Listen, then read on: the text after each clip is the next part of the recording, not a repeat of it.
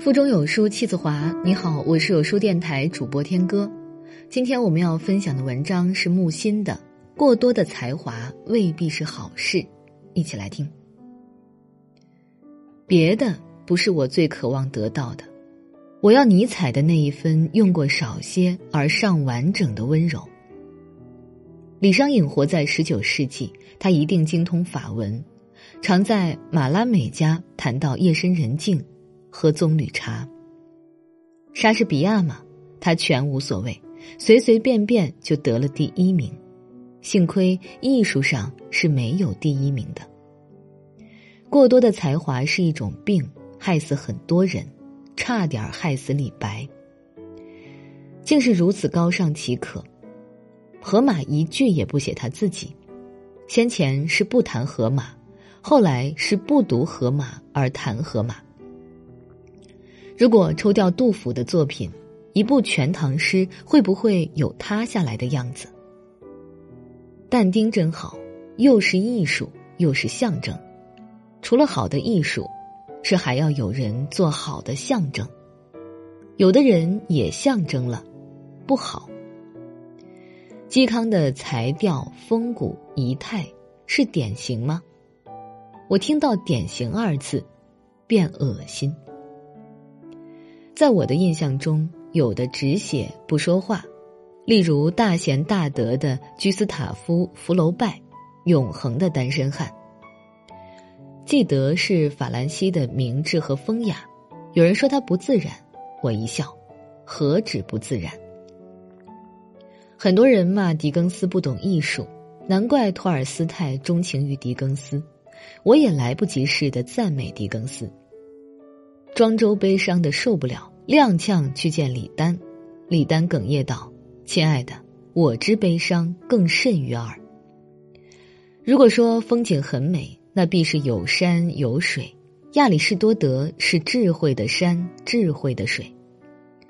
如悲痛中之坚强，何止在汉朝，在中国，在全世界，从古到今，恐怕也该首推司马迁。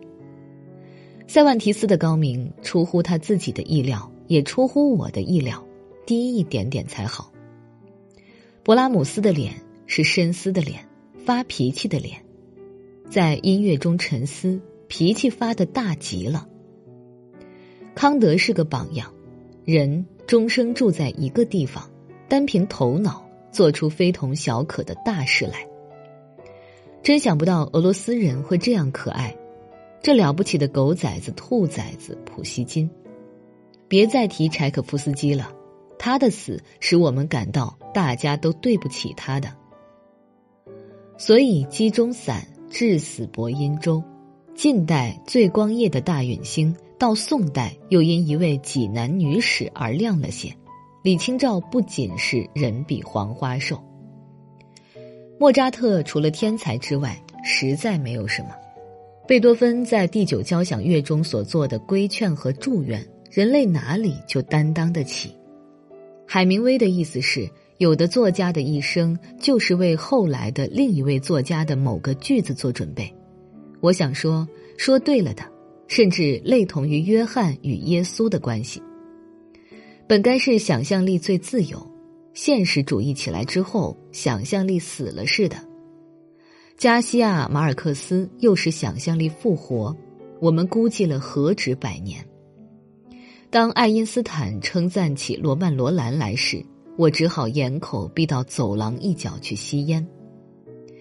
为其善，故其有害无益的性质很难支撑。例如，一度不知怎的会号称法国文坛导师的罗曼·罗兰，那天，斯汤达与梅里美谈女人，斯汤达占上风，说梅里美压根儿不会写女人。然而，单一个卡门够热，大热。特热到现在，怎么样？米兰老史、阿里戈贝尔先生、柏拉图、亚里士多德，他们好像真的在思想，用肉体、用精神来思想。后来的一代代下来的哲学家，似乎是在调解民事纠纷，或者准备申请发明专利权。第一批设计乌托邦的人是有心人，到近代，那是反乌托邦主义者才是有心人了。崇拜是宗教的用词，人与人不可能有崇拜者和被崇拜者的关系，居然会接受别人的崇拜，必是个卑劣狂妄的家伙，去崇拜这种家伙。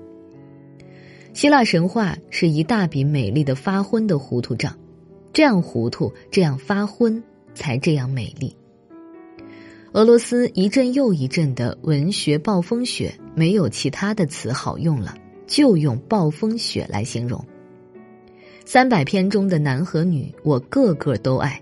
该我回去，他和他向我走来就不可爱了。凡是爱财若命的人，都围在那里大谈其拿破仑。希特勒才是一把铁梳子，除了背脊，其他全是牙齿。自卫是怎样的呢？是这样：凯撒对大风大浪中的水手说。镇静，有凯撒坐在你船上。自在是怎样的呢？是这样，船翻了，凯撒和水手不见了。